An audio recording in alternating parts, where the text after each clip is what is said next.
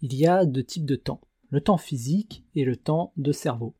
Le temps physique, c'est le plus connu, c'est le temps passé à travailler sur une tâche. C'est lorsque je me bloque une heure pour un rendez-vous, par exemple. Et le temps de cerveau, c'est la semaine complète que je vais passer à penser au rendez-vous. Pendant que je marche, pendant que je mange, pendant que je regarde un film, pendant que j'essaie de dormir. Et ça ne vous est jamais arrivé à vous. Vous avez un rendez-vous dans l'après-midi, mais une heure avant, vous êtes incapable de travailler sur quoi que ce soit. Impossible de vous concentrer. Et c'est parce que votre rendez-vous ne dure pas une heure. En réalité, il dure deux heures. Une heure physiquement, mais aussi une heure de plus dans votre tête. Lorsque vous planifiez votre semaine ou votre journée, ne vous contentez pas d'organiser votre temps physique.